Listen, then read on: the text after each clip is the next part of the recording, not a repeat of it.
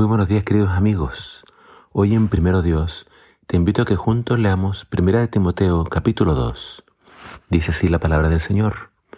Exhorto pues ante todo que se hagan plegarias, oraciones, peticiones y acciones de gracias por todos los hombres, por los reyes y por todos los que están en autoridad, para que podamos vivir una vida tranquila y sosegada en toda piedad y dignidad porque esto es bueno y agradable delante de Dios, nuestro Salvador, el cual quiere que todos los hombres sean salvos y vengan al pleno conocimiento de la verdad, porque hay un solo Dios y también un solo mediador entre Dios y los hombres, Cristo Jesús, hombre, quien se dio a sí mismo en rescate por todos, testimonio dado a su debido tiempo.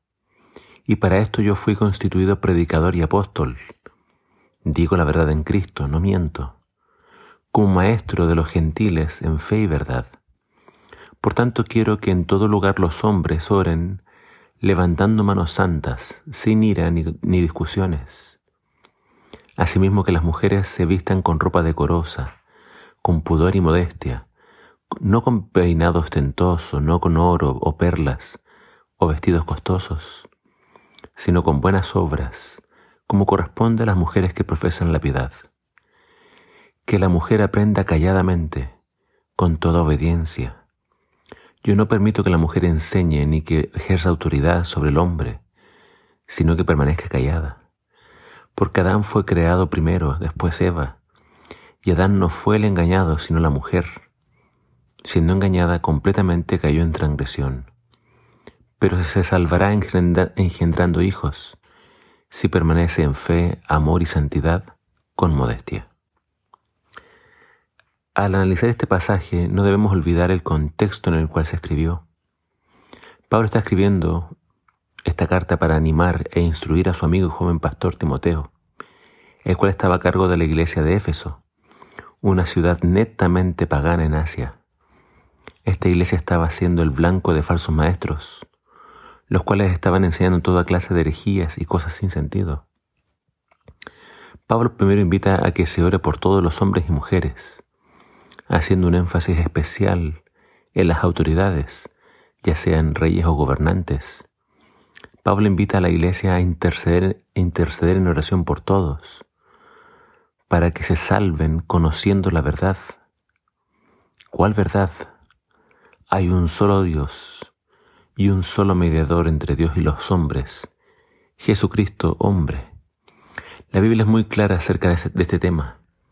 Nosotros los creyentes tenemos el deber de orar y pedir a Dios que salve a las personas. Pero nuestras oraciones no tienen méritos. El único que tiene méritos suficientes para interceder delante de Dios por nosotros es Jesús. Jesús siendo Dios se hizo hombre él conoce nuestras tentaciones, nuestros dolores, nuestras angustias. El único mediador entre Dios y los hombres es Jesús. No hay otro. No tenemos a nadie más en los cielos, solo a Cristo. Te lo digo con mucho cariño. No le pidas a nadie más en el cielo. No eleves oraciones a ninguna persona, por más buena que haya sido. Nuestras oraciones tienen que ser dirigidas a Dios el Padre en el nombre de Jesús. Recuérdalo, ningún otro nombre hay bajo el cielo dado a los hombres en el cual podamos ser salvos.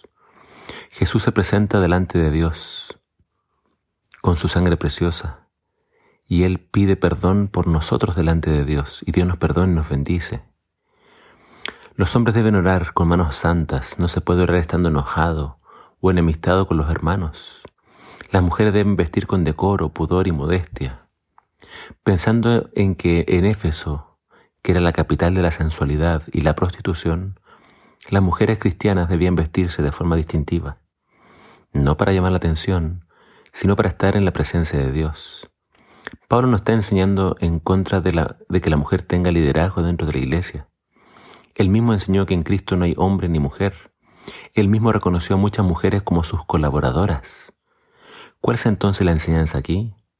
Que la mujer, antes de poder enseñar, debe aprender en silencio. Debe, aprender a someterse a sus hermanos. Y una vez que aprenda, por supuesto, también puede enseñar. Habían muchos falsos maestros que así como Satanás engañó a Eva, tratarían de engañar a las mujeres de la iglesia. Pablo quería evitar esto, invitando a las mujeres a aprender sosegadamente.